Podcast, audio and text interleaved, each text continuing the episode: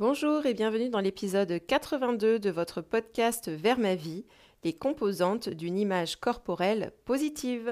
Bonjour et bienvenue dans votre podcast Vers ma vie, l'émission qui vous aide à retrouver une relation apaisée avec la nourriture, votre corps, vous-même, les autres et le monde.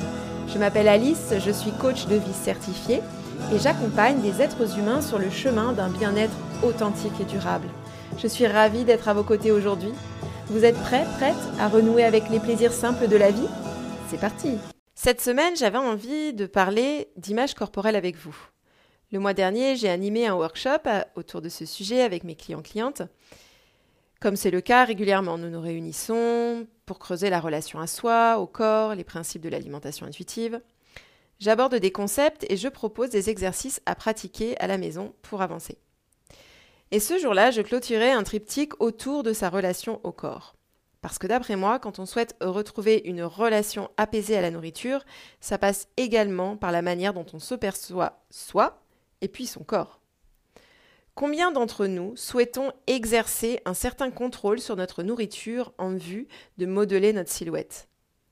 C'est que nous vivons dans une société grossophobe qui nous explique que mince, non seulement c'est mieux, mais c'est même la seule option possible presque littéralement. Hein. Demandez à n'importe quelle personne qui taille au-dessus d'un 44, ça devient vraiment galère de trouver des vêtements sympas facilement.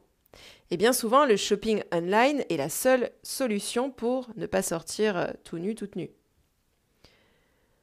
On veut aussi des fesses musclées, des jambes imberbes, des dents blanches, une peau sans boutons, qui sont appelées imperfections dans les médias, donc ça en dit long. Sans oublier le thigh gap, vous savez, cet espace entre les cuisses. Et puis on veut aussi un ventre le plus plat possible, voire le plus concave possible.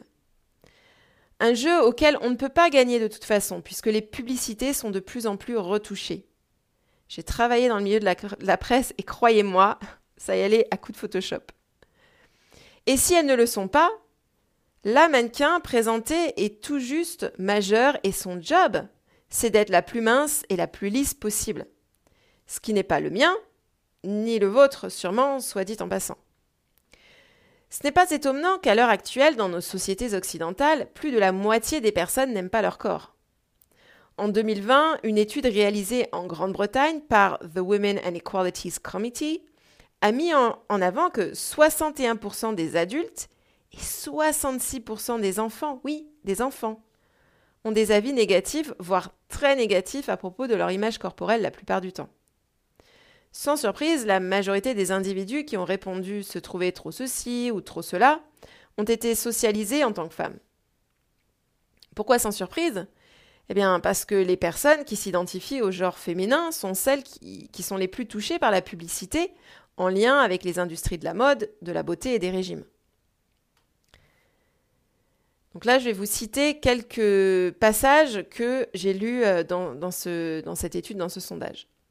J'ai l'impression que les femmes reçoivent constamment des publicités sur les régimes et le sport, sur les réseaux sociaux et à la télévision, et c'est très écrasant. Cela vous donne l'impression que vous devez suivre une sorte de régime, expliquait une première sondée. Une autre disait Je suis noire et grosse, alors je me sens exclue très souvent. On peut également lire sur le site dont je vous mettrai le lien je suis handicapée et je n'ai littéralement jamais vu une femme avec mon handicap représentée dans aucun type de média. Je suis grosse et j'ai 50 ans et je me sens invalidée et invisible. J'en ai marre de l'attente d'avoir l'air jeune et de la représentation des personnes âgées par, de jeunes acteurs. Pour vous citer juste donc quelques phrases qu'on pouvait lire dans cet article et que j'ai traduites. Quand je lis ces mots, mon cœur se serre parce que beaucoup de souffrances pourraient être évitées s'il y avait davantage de représentation. Représentation des corps, de toutes les couleurs de peau, de tous les genres, des corps avec différents types de handicap, des corps petits, grands, gros, minces, maigres, jeunes, vieillissants, âgés. Donc, si vous aujourd'hui vous n'aimez pas votre corps, j'ai envie de vous dire que c'est logique. Pas parce que votre corps ne convient pas, mais parce que la société vous explique que quelque chose ne va pas et qu'il faut le changer entre en scène les régimes, le sport, les crèmes, les lasers, les fossiles, la chirurgie esthétique et j'en passe. Prendre conscience de ça peut déjà être un grand pas vers l'avant en matière de neutralité corporelle. Car oui, Il n'est pas nécessaire d'aimer son corps pour profiter de sa vie. Quand on est en guerre contre soi-même depuis des années, aimer son corps peut devenir une nouvelle injonction, un truc auquel on va encore échouer si on a été socialisé en tant que femme. On peut juste aller à s'accepter.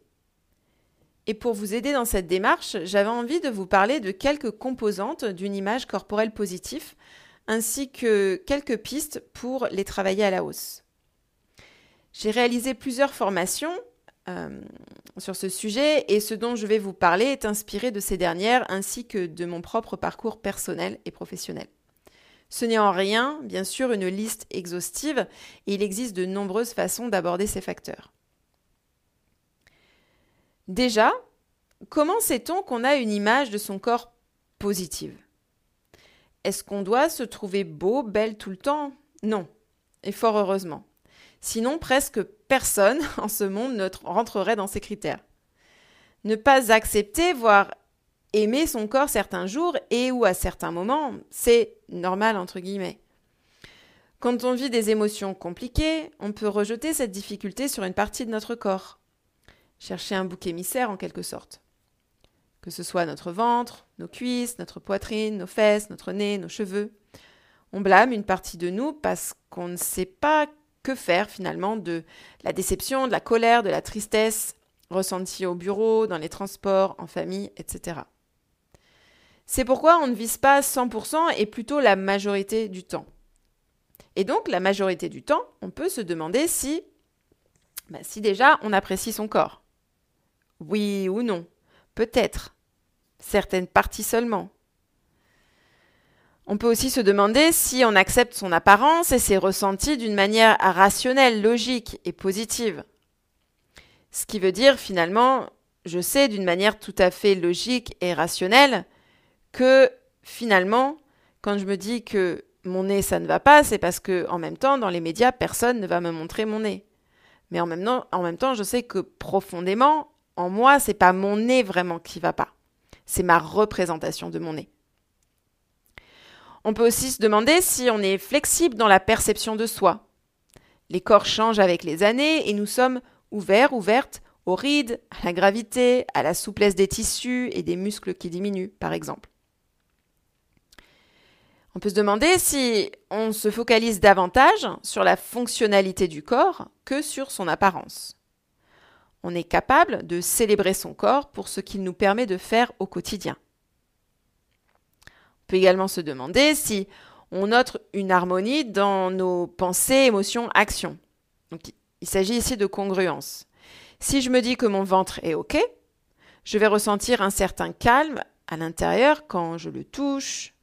Je ne vais pas l'épier ni le pincer. Et du coup, je ne vais pas non plus le vêtir de vêtements aplatissants, vous savez, ces culottes là qui écrasent le ventre, et encore moins de vêtements inconfortables.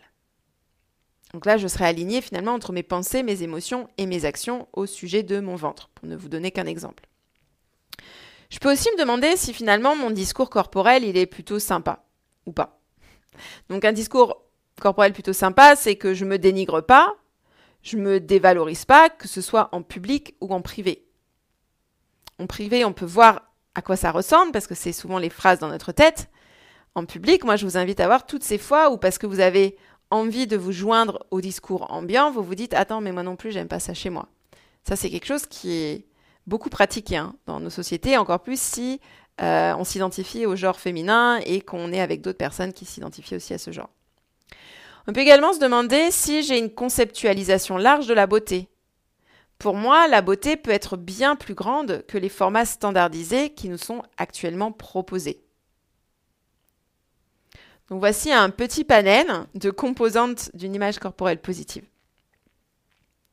Qu'en pensez-vous? Est-ce que vous vous y retrouvez?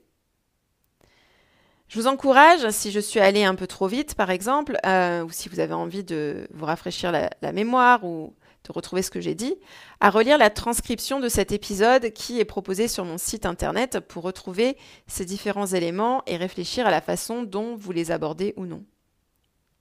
Je vous invite aussi, si ce n'est déjà fait, à renseigner votre adresse email sur la une de mon site internet pour profiter de l'atelier J'accepte mon corps qui vous est entièrement offert. Maintenant, quelques pistes pour développer ces quelques composantes-là. Tout d'abord, je vous propose de repérer toutes les fois dans votre journée où votre discours interne ou externe est en défaveur de votre corps. Quand blâmez-vous votre corps? Quand le critiquez-vous? Pourquoi? Ensuite, interrogez-vous sur comment vous voulez vous sentir dans votre corps. Si on met de côté la couleur, la taille, le genre, la douleur peut-être, quelles émotions voulez-vous vivre au quotidien? Comment pouvez-vous commencer à les créer davantage pour vous, ces émotions-là?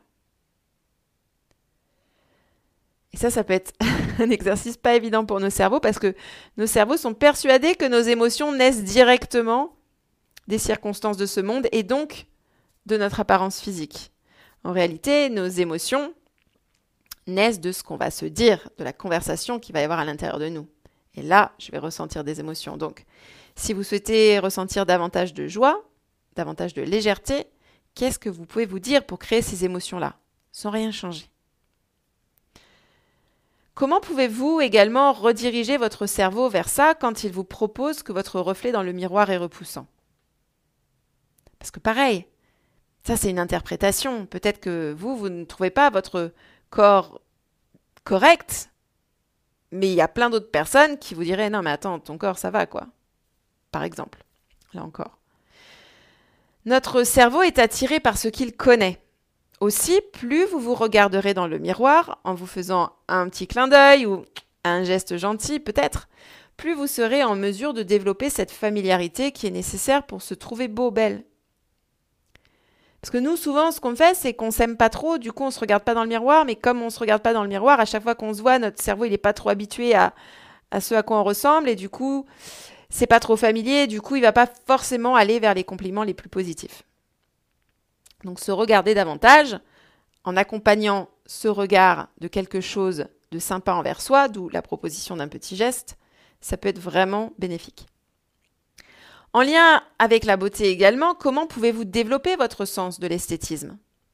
Quels comptes pouvez-vous suivre sur les réseaux sociaux? Quels sont ceux que vous pouvez supprimer de votre téléphone parce que juste vous vous sentez pas bien quand vous les regardez?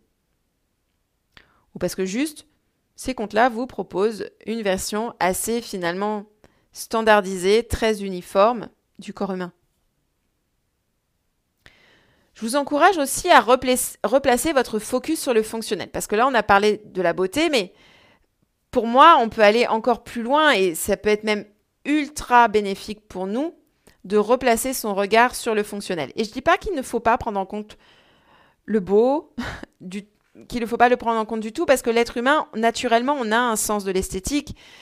C'est vraiment quelque chose qui est peut-être pas inné, mais en tout cas auquel on est sensible. Notre regard est attiré par des choses qu'on trouve beaux et belles. Donc, moi, je dis pas que on ne va pas se pencher du tout sur cette notion-là. Par contre, je dis que c'est vraiment très important de l'accompagner d'un regard ou d'une notion, d'une interprétation davantage fonctionnelle. Donc, c'est-à-dire que on va replacer son focus sur le corps véhicule maison, maison, plutôt que le corps objet.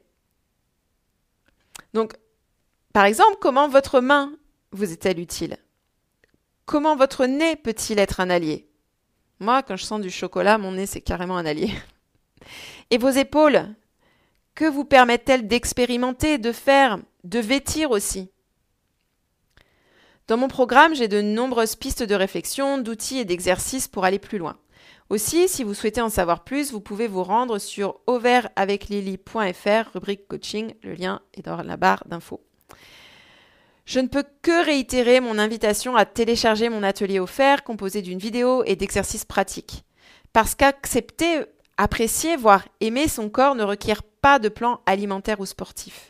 Si vous souhaitez une alternative aux solutions mises sur le marché aujourd'hui et qui demandent un effort mental et physique de tous les jours, sachez qu'autre chose, est possible.